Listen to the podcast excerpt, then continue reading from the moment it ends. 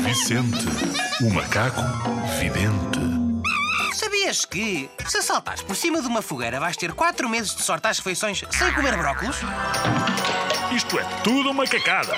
Não tentes isto em casa.